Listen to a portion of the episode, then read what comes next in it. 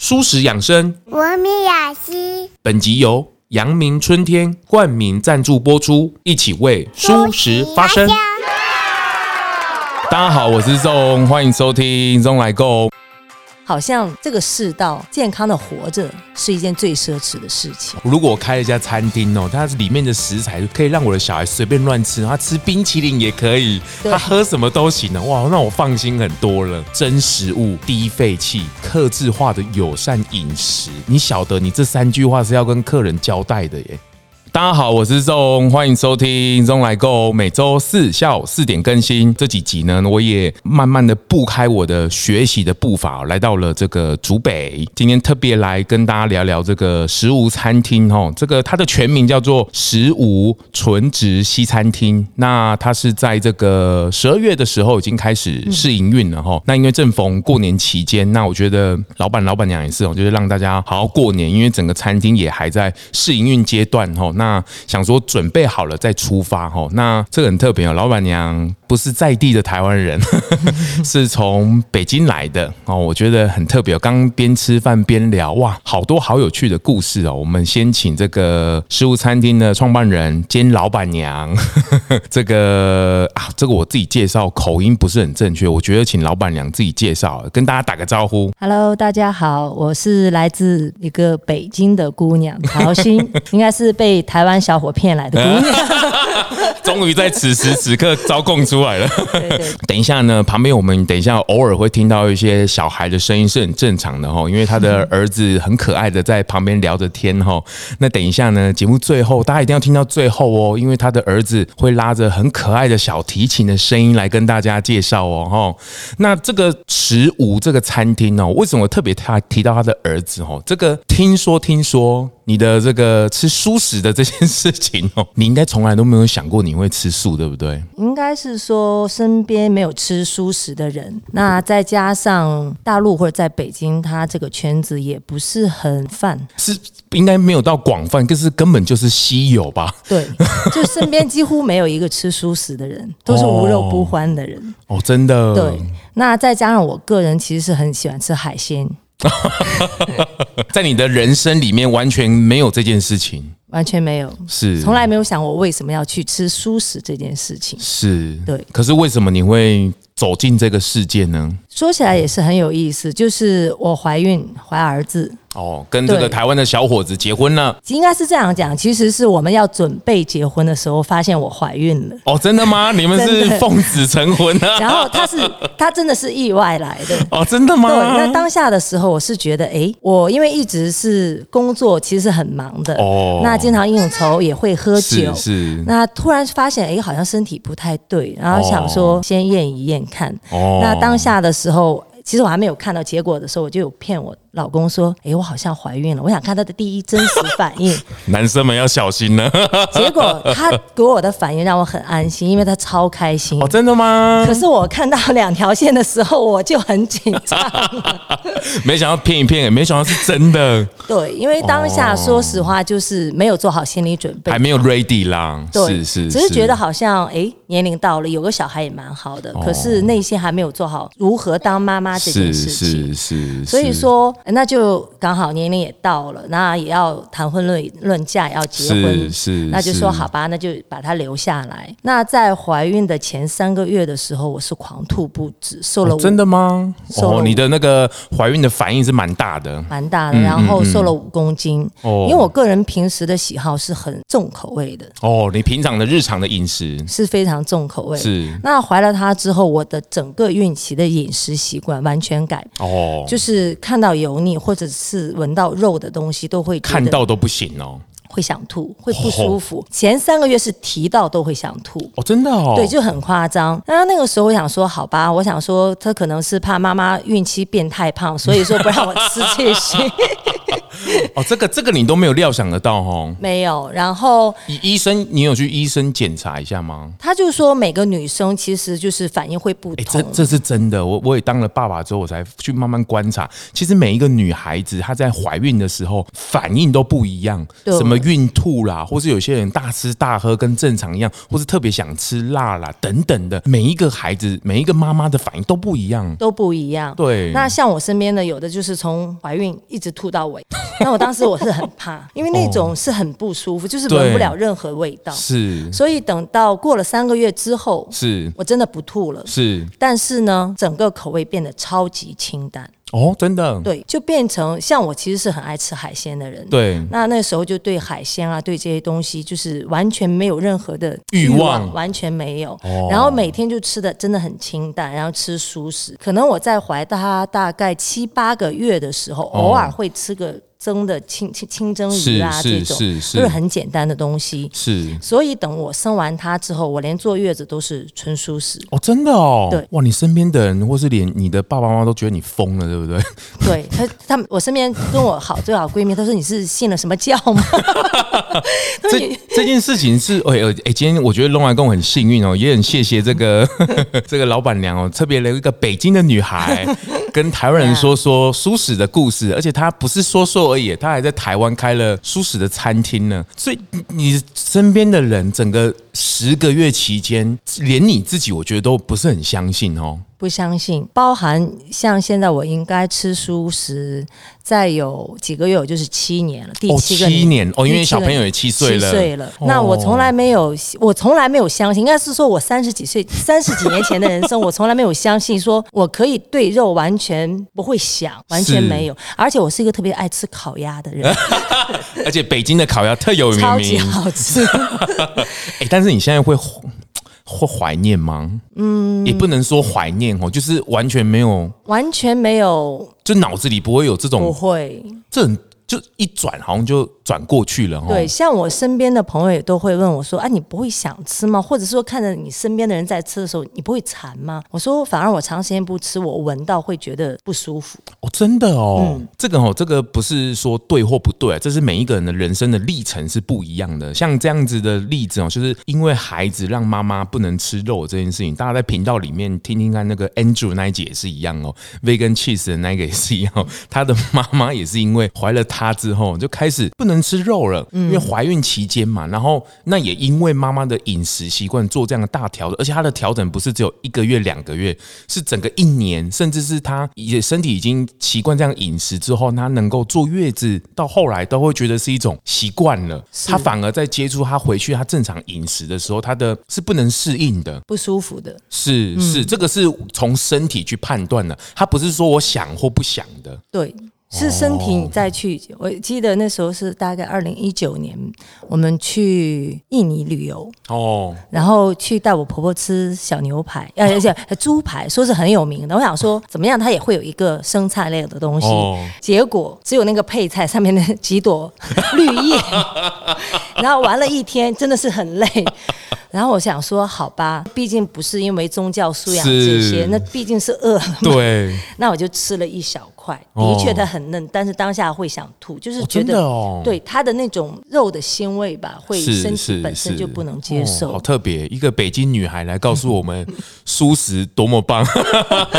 呃，可可是我觉得你也后来也就顺理成章就把你也去慢慢能理解这件事情哈，就是蔬食它到底可以吃什么哦，或者说哪里你的视野慢慢从。这一方面就打开来了。的确是，像呃，之前像我在坐月，就怀完一胎坐月子，在、嗯、在台湾坐吗？在没有，在美国。我、哦、在美国，对，因为我儿子在美国出生，哦哦哦。然后我妈妈跟我去的，她非常不能理解，她想说，哎呀，女孩子生完了你要大补，你要怎样怎样，啊、要吃那些，因为我本来个人从来不吃内脏类的东西，哦、就是会怕，但我妈妈就说你一定要煮那些东西，哦，然后我想说，我就是想试试看，包含我怀我儿子的时候，因为也是以蔬食为主，对。他生出生的时候是四千克，哇，跟我一样重，轰动了，轰动了整个医院。因为当初接生的是一个白人医生，哦，他对亚洲孕妇其实没什么经验，他只是看我的体型，觉得说哦，你的小小孩应该是正。我终于遇到一个跟我一样重的小孩了，在我面前，可是人家怎么那么帅，然后我却长得歪歪的。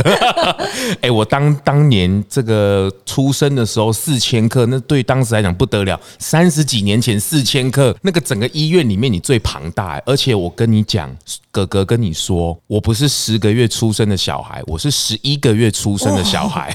我在我妈妈肚子里，我不想出来。住好住满。是是是，我妈还不 还，我妈还说都算了，反正她没有动静就不理我了。所以我是十一个月才出来，出来的时候还四千克哦，不得了！哎，这个我怎么知道？因为我妈妈告诉我的，就像你现在在听你的故事是一样的。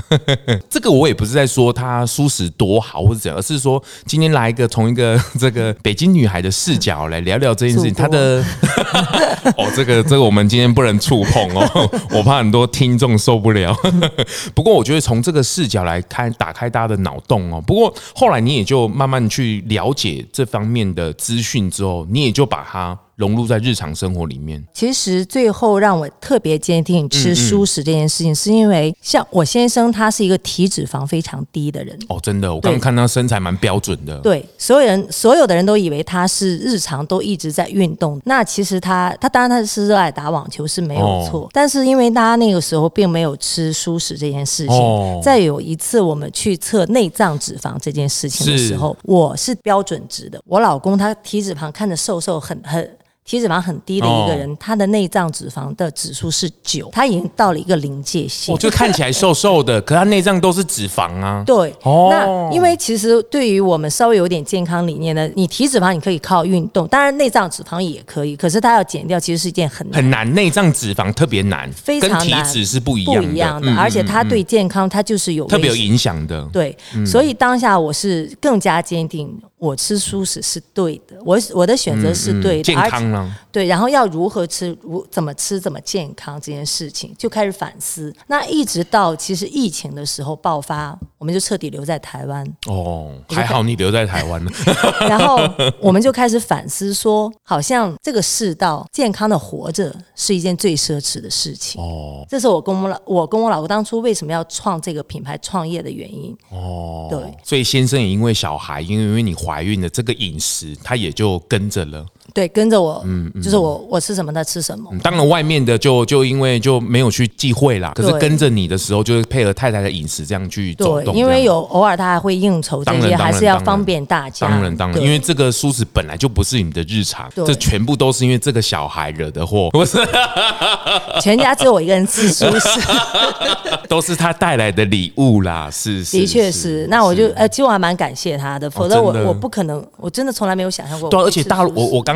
一碰到那个老板娘，我就跟她讲说，大陆的蔬食环境到底怎么样？其实我我一直很想要去介入，或者是看怎么去打开那边的市场啊，或者是跟他们去接触，发现他们现在的这个舒适的市场其实是极小极小众的，很小众的，然后也都属于单呃高单价的，嗯嗯，它不能成为一个日常生活的，嗯嗯，对。它要必须要有一定的消费的能力，或是他的观念的养成需要一定的，他才会去碰触到这个区块的。的确是哦，是这个。跟台湾的其实差不多啦，就是台湾因为多元宗教关系才会变成大家的日常啊等等的哦，很特别。所以这个小孩带来的礼物不只是日常的饮食而已，还带给你们这间餐厅食物餐厅的一个想法。因为那个时候我自己吃素食，那、嗯、因为有了有小孩，嗯、那因为我并不是宗教信仰的问题，那我喜欢吃原食物哦，但是原食物又好吃，因为、嗯、呃身边或呃不吃素素食的人，他会觉得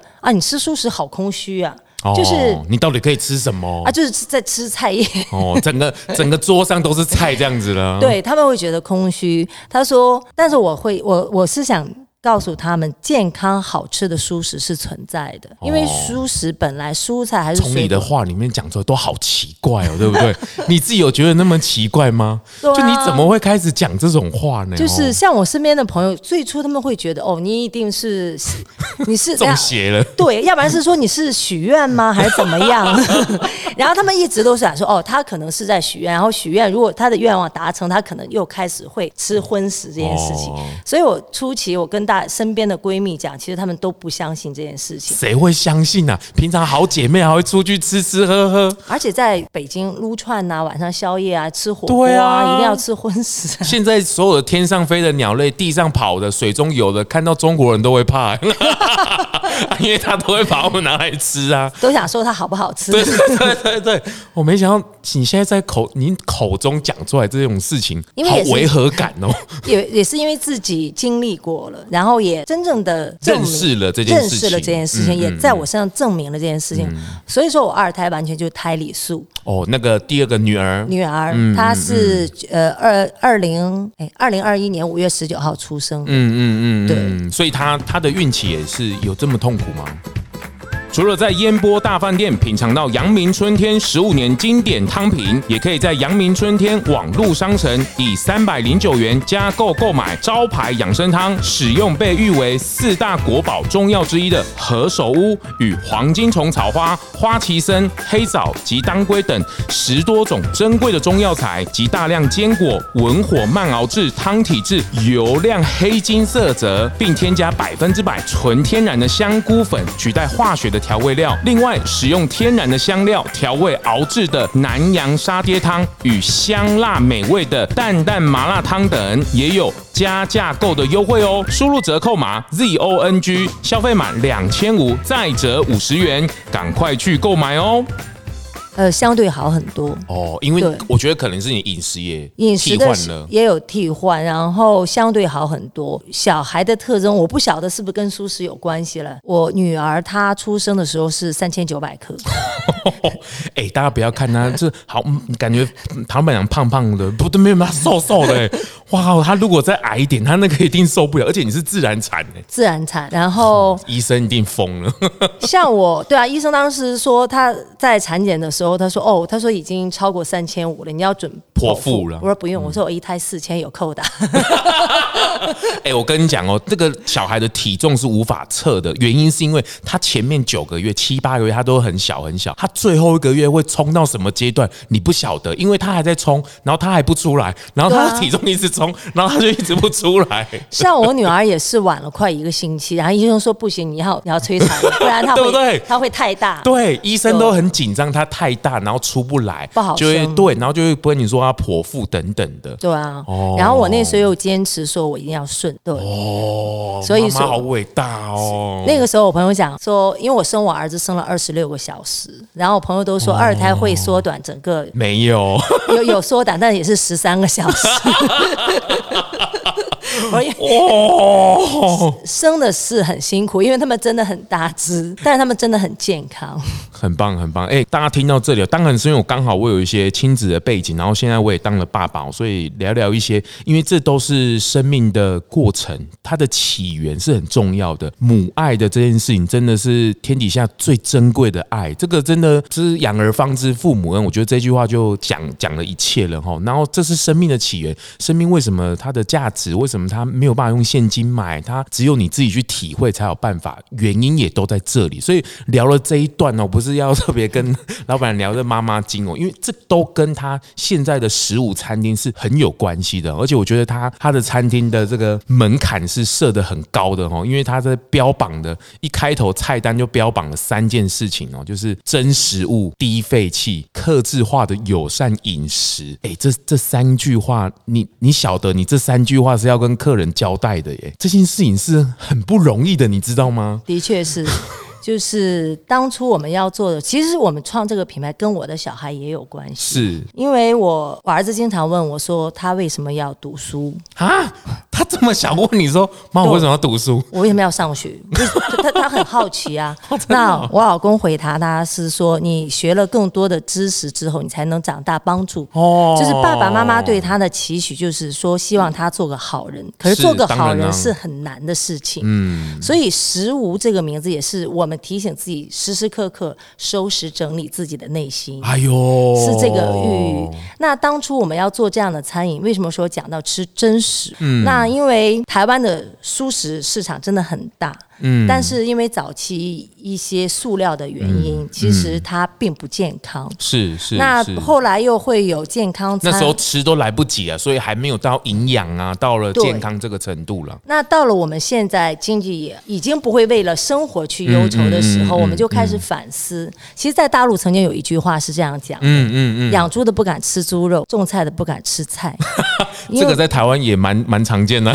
所以当下我就说：哦，那我们要要做餐饮，我要对的起自己的良心。哦，我的小孩在这里随便吃，让我安心。所以那时候选食材的时候，为什么讲到真食物、有机食材和在地小农无毒的，这个就是我们的门槛，标配了，标配。所以那时候他们讲说，这样你的成本会高。我说我宁可把利润放得低，少少的，能让我能养得起这些跟着我们一起创业的小伙伴，能发得起薪水，交得上房租。我觉得它就是一个正的循环。我不是靠这个份产业发家致富，我想让大家重新认识餐饮业这件事情，重新认识舒适。哎，这个小孩教你很多事情呢。的确是啊。你以前你你有想过这种这种话？你你你，在你当妈妈之前，你有闪过这种画面吗？应该这样讲，我三十五岁之前，我觉得在我老公眼里，或者在是一个很现实的女生。我那时候说过，我三十五岁最三十五岁之前最喜欢的两件事就是挣钱跟花钱。所以，如果这件事情不能让我挣钱，我干嘛要浪费时间？可是等到我三十五岁之后，小孩也。小孩子已经大了，我开始反思说：诶，我三十岁前的人生毫无意义，没有一件事能让我觉得我可以很自豪的讲给我小孩听的。哦，它是一个没有意义，它像是昙花一现，是，就是可能当下自己爽了一下，哦，就没有记忆或者没有值得回忆的事情。所以这也是我们为什么要做餐厅的时候，我们真的沉淀了两年，为什么要做这样的事情？从小的方面，我可以影响到我的小孩。自私的方面，我们可以吃的很健康。是他刚刚妈妈讲，就是哦，如果我开了一家餐厅哦，它里面的食材可以让我的小孩随便乱吃，他吃冰淇淋也可以，他喝什么都行的。哇，那我放心很多了。这是我最私心的一个方面。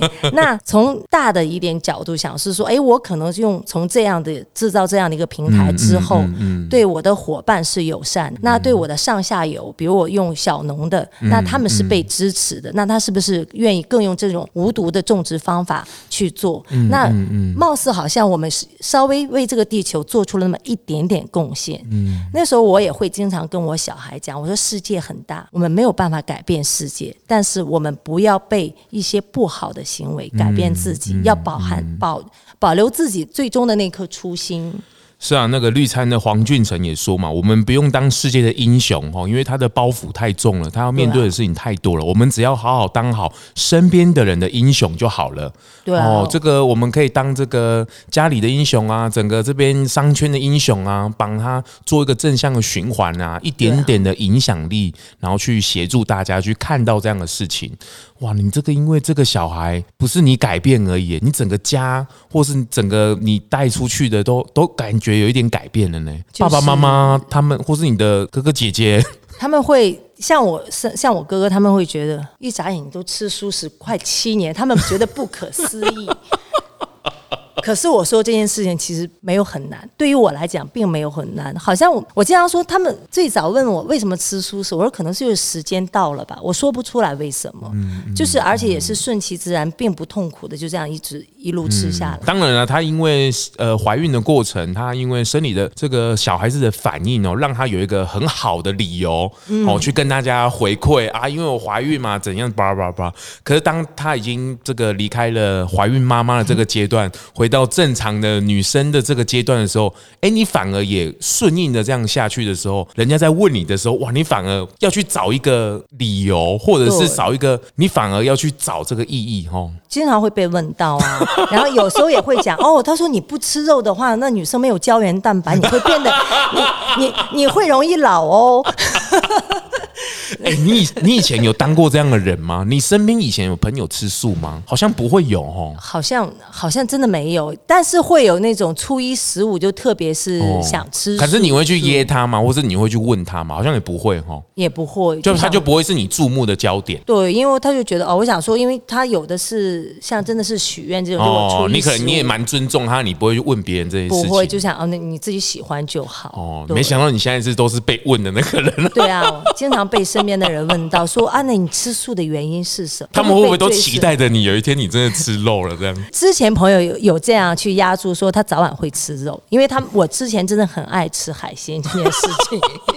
但是他们现在都觉得不会了，不会，因为我觉得跟星座有关系吗？我因为我天蝎座。哦，我说我是一个说到做到，对，哦、是是是，哎、欸，不过哦，真的这也因为这件事情哦，就 menu 上写的哦，他一定会做到，就真食物这件事情，我觉得从母爱开始也是一样，对啊，这个加工食品啊，或者是现在资讯打开了，大家去看看后面的营养标识越来越清楚了，它从哪里来的，或者是它的这个生产履历，这个都要表明的很清楚，意味着就是我们吃进去身体里面，这不是说放在外面涂涂抹抹，哎，它是要会被我们吸收进来的。那这个确实，作为父母亲的我们，哈，这个真的都会去很 care。我们自己就算了，真的，可是小孩不行，他那么可爱，刚来这个世界上，以后还有很长的路，怎么可以让他哦？哎，可是后面的低废气还有克制化的友善饮食呢？低废弃就是我们是一家完全没有保鲜膜的商业厨房。哦，对，因为当下是想说，哎，既然我们有这么样的好的理念，那能为地球做点什么，尽上尽量减少塑胶的使用。哇，对，所以后来我们跟主厨也达成了一致。哇，主厨被你们搞惨了。应该呃，应该是说主厨跟我们的理念，我们跟主厨的理念也很合。哦，真的吗？他是一个非常有理想、有抱负的，他是一个厨师作家。那我我觉得。很有幸是遇到他，在台湾遇到他。哦，这个故事又很长。是我当时想做这样的餐厅的时候，我然后就开始找真的可以做真食物、原食物的主厨。哦，然后我就开始找。那那当下主厨是在丹麦，她是台湾女生。哦，对，她但人在丹麦，我老公就 IG 联系她。哦，真的哦，就这样，就这样把她 call 回来了。对，我们就线上大概联络了有半年之久，然后他就回来台湾。哦，你们真的很有心呢，就是为了找寻这些条件，要把它凑齐的。对。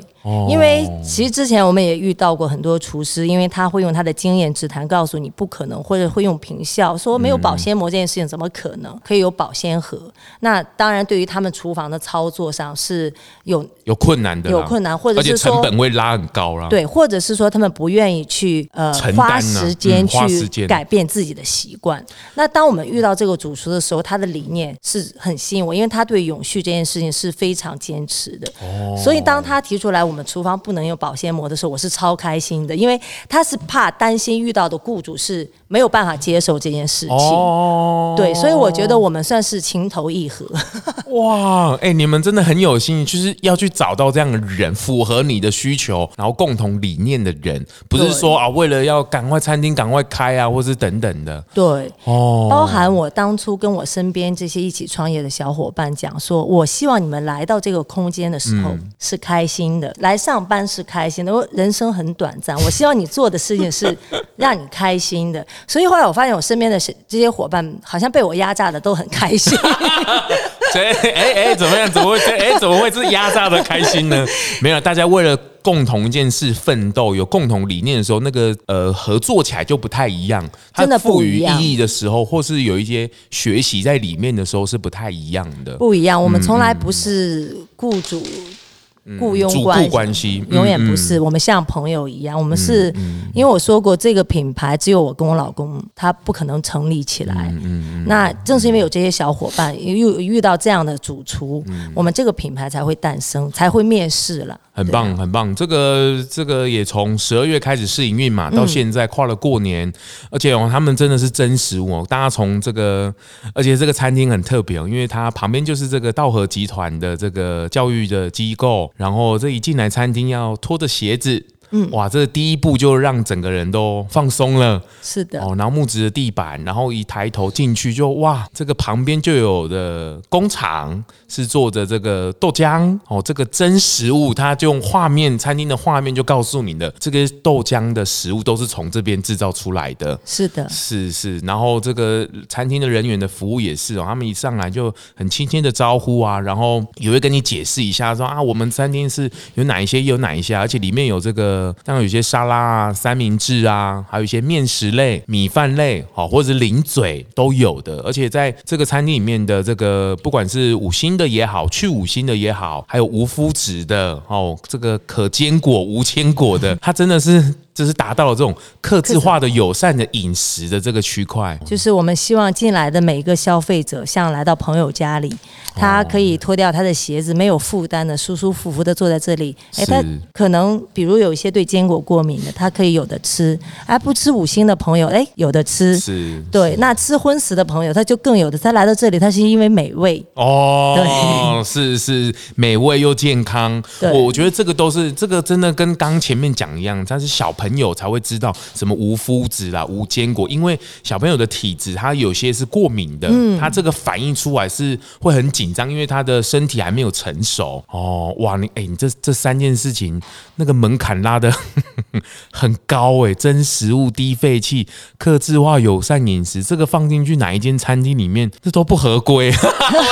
没有，就是就是他这个很不容易打，就包括现在讲永续饮食呀，或是 ESG 也好，一切都是一样，就是。他的这 slogan 也是很棒哦，就是一切从好食物开始，特别在素食这边哦，特别在选择食材上的影响是很大的哦，因为它只要不新鲜，它其实后面的美味调味怎么你都很难拉回来，因为它也不像荤食餐厅那个肉品怎么冷冻啊等等，对啊，这蔬菜完全是没有办法，没有办法，所以最近包括后面的工序也是一样哦，所以这个真的开一家这个 素食餐厅哦，真的不是只。有开来营运而已哦，后面的意义，或者是我觉得他们在营运方面也下足了很多的功夫，才会这个左思右想的。我觉得把都集结在里面，真的都是十五哦，有点像是丢掉了自己，都是为了服务别人。来来着想的是是，像我们餐厅是完全不使用罐头产品，我们的每一款酱料都是用蔬菜新鲜制作，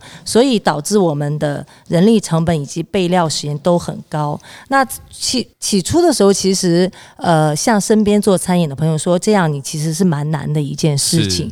可是我认为它是需要时间被鉴定和认可的，特别是我们就是有小孩子的，作为父母之后，现在选择。餐饮或者是在选择食物本身，特别注意的方向都不一样了，会不一样，嗯，不是好吃或是尝鲜而已了，对，嗯，反而会很看那个食材到底有没有加工太多啊，或者它的来源呢？对，包含我们完全没有用到精制糖，哦，精致的淀粉这个是。精制糖，哦，精制糖。完全没有，我们基本都是用枫糖、椰枣或者是有有机砂糖，少数的会用到有机砂糖，嗯。嗯。嗯哦，这个 就是对食材真的是要求很高。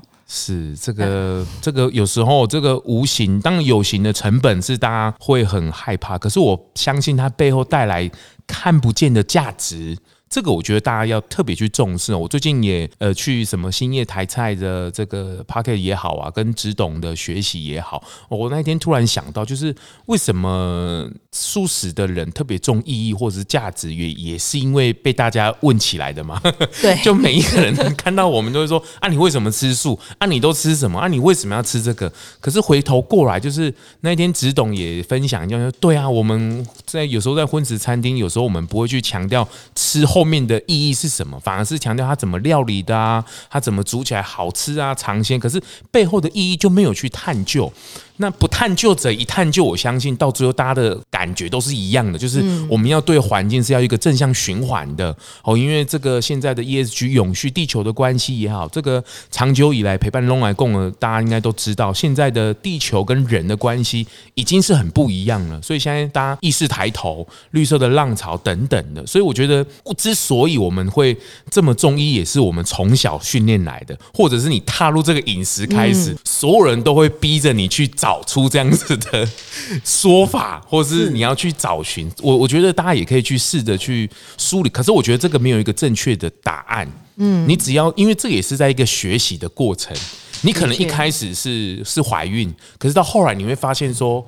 逼逼着自己，可能你要打强迫打开这个视角，你就会发现哦，原来有这样子的想法。哦，对耶，然后你就会开始去做一个自我的对话。哦，就是开始觉得说哦，原来有这样的事情，因为我好像以前好像都没有去了解过，让我觉得我的人生变得有意义。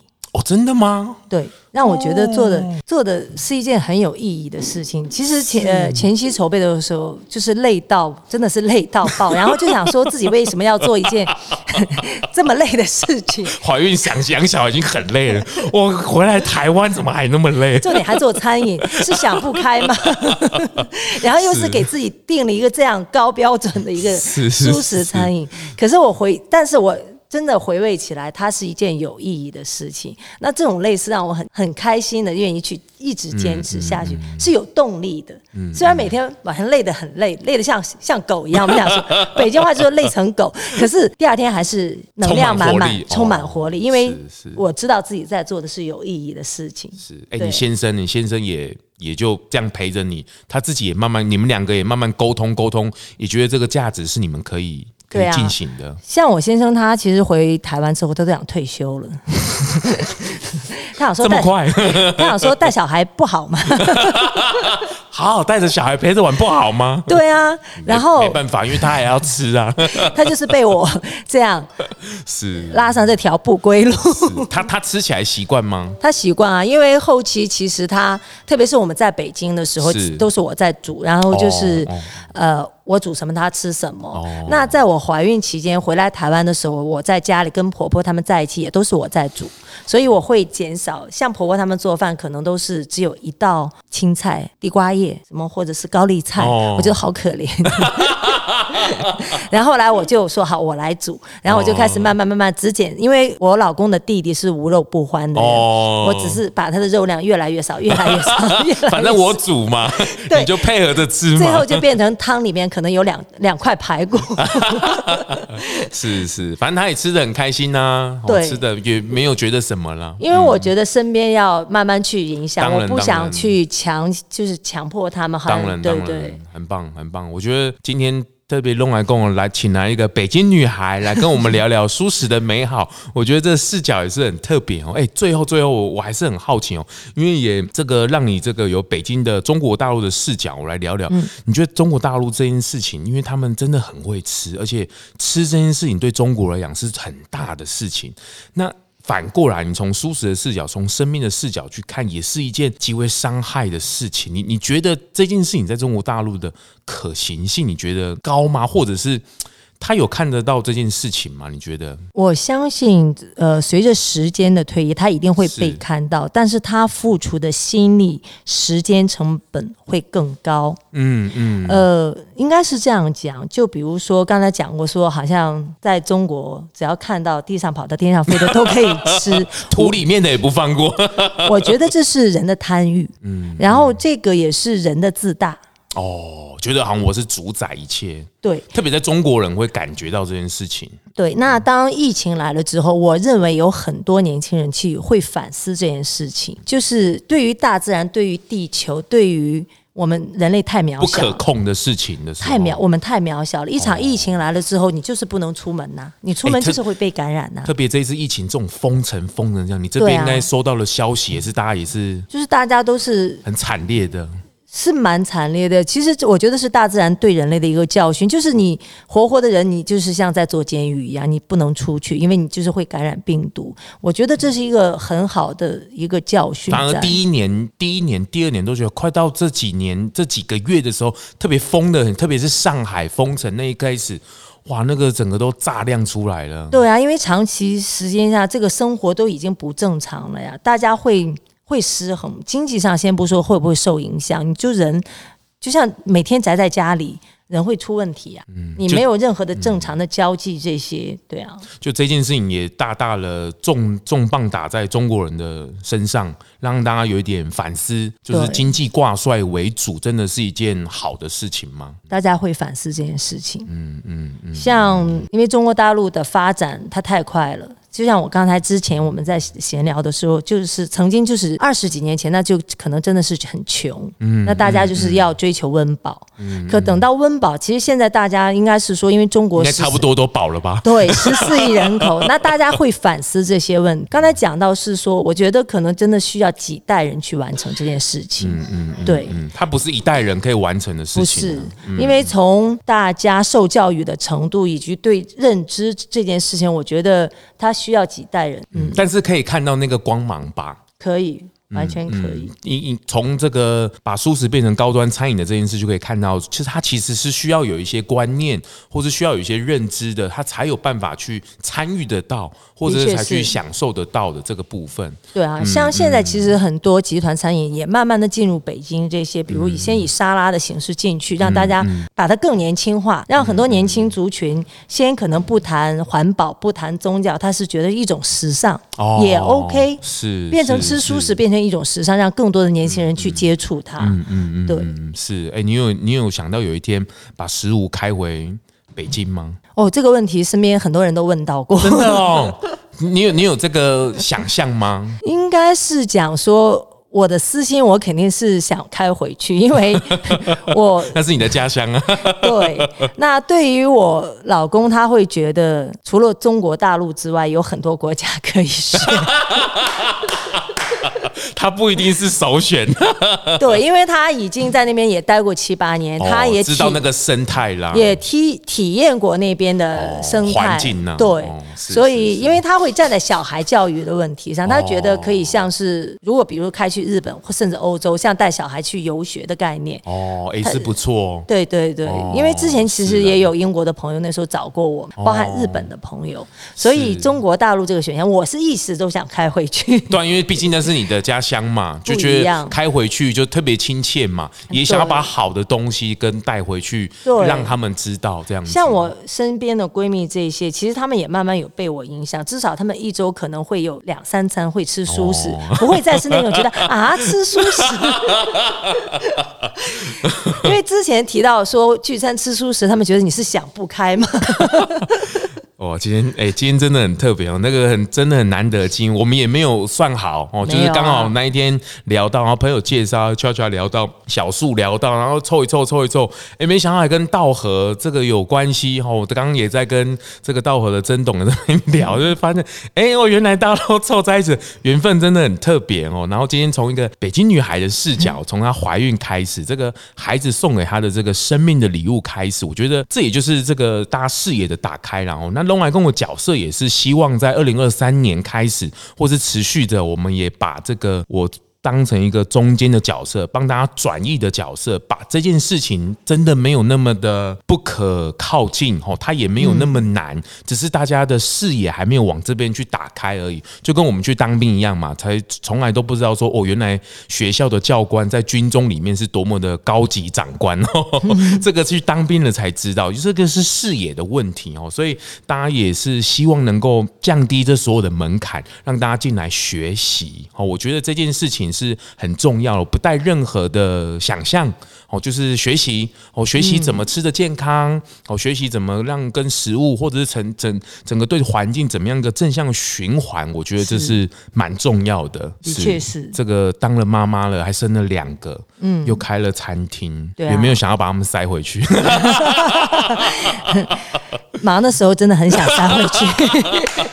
哎，来台湾有没有什么不适应的事情，或者你觉得好像没什么差别？哦呦，差别蛮大的哦，真的吗？可是北京的环境不是更……应该是讲说，首先大环境其实差别蛮大的，然后再从呃基础建设这些，因为就是中国开放之后，它的建建设速度真的很快，所以呃来台湾之后，整个生态不一样，其实蛮蛮不氛围就很氛围也不一样。但是我认为最感动我的，我就是呃台湾的人情味。这件事你还是觉得很真的很温暖。很温暖。陌生人与陌生人之间的那种，就是有很多小小小的那种事情。哦、真的吗？在这在北京是没有这种感觉吗？不会有。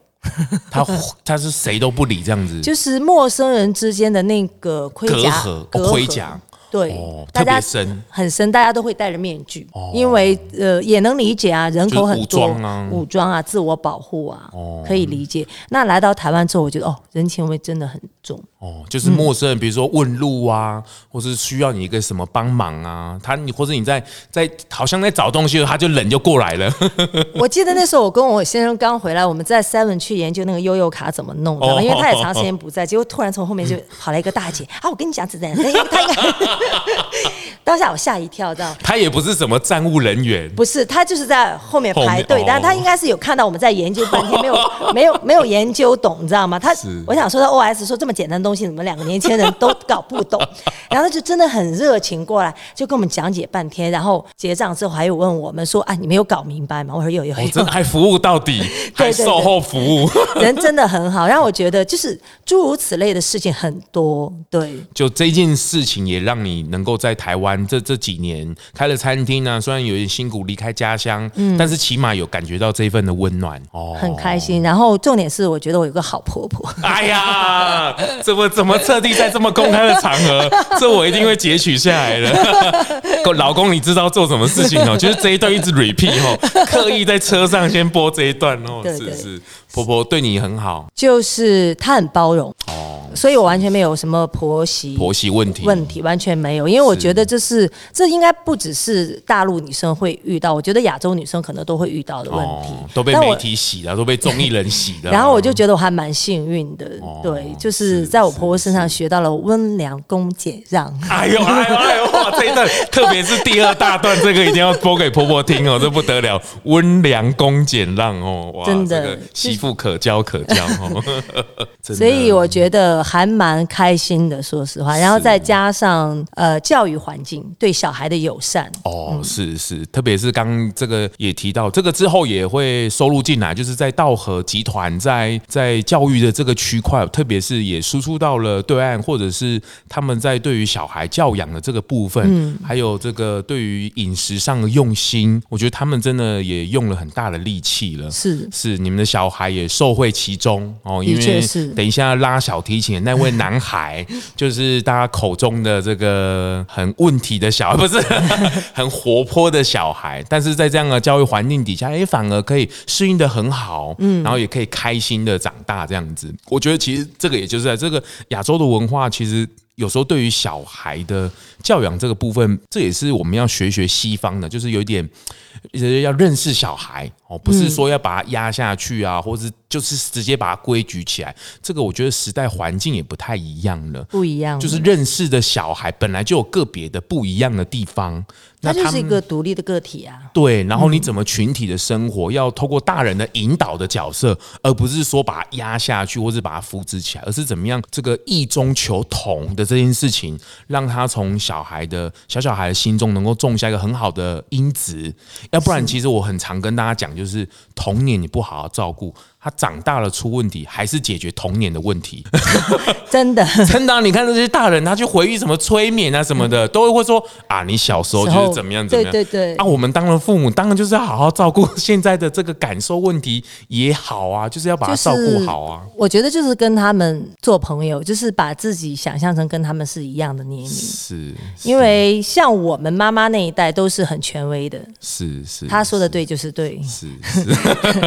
他说的不对。还是对，对，就是他不管说什么都是对的，是是，我们只有点头的这个，没有没有摇头的权利。是，那妈妈也发挥了大爱哦，这个开了餐厅哦，这个小孩尽量吃哦，这个食物都没问题，都是真食物哦，就是小孩尽量吃，然后我们也把这一份爱也传出去给大家哦，所以我觉得大家真的来竹北哦，我觉得你可以特地西家带券的，我觉得可以来这间餐厅来一起享用一下美食。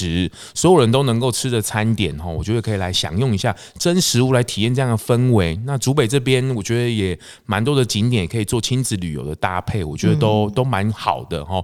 来看看什么叫真食物哦，来听听，来看看这个场地多么的优渥哦。那最后你们还有想跟大家说的话吗？哎，我们聊了快一个小时哎、哦，这么快，这么快，对不对？这么快，是一个北京的女孩，我第一次来到 Parkes，就是欢迎大家来这里跟我这个北京女孩聊天。很棒啊！偶尔会看到你出坐落在某个角落，对哦，然后小孩在那边进进出出，哦，就是一个不务正业的北京女孩。欢迎来到台湾，哦，这个台湾有什么不对的地方，服务不周到的地方，望你见谅。是是，那最后我们留一点点时间，就让你儿子来弹弹小提琴喽。好，好不好？好，来喽！你准备好了吗？来，请。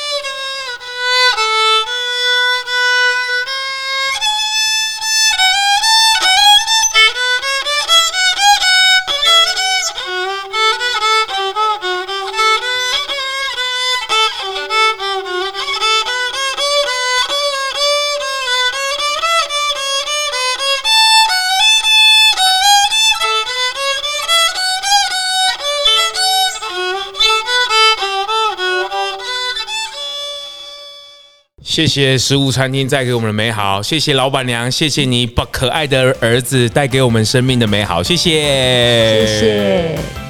发型设计赞助素食发廊 Living Salon。节目最后啊，也邀请你追踪 Zone Long 来共 FB 粉丝专业 IG，还有各大 Podcast 收听平台订阅、评分、留言，特别是在 Apple Podcast 上，麻烦滑到最下面，帮我五星吹爆。评论留言起来，让我继续在 Podcast 上面为舒适发声。感谢您。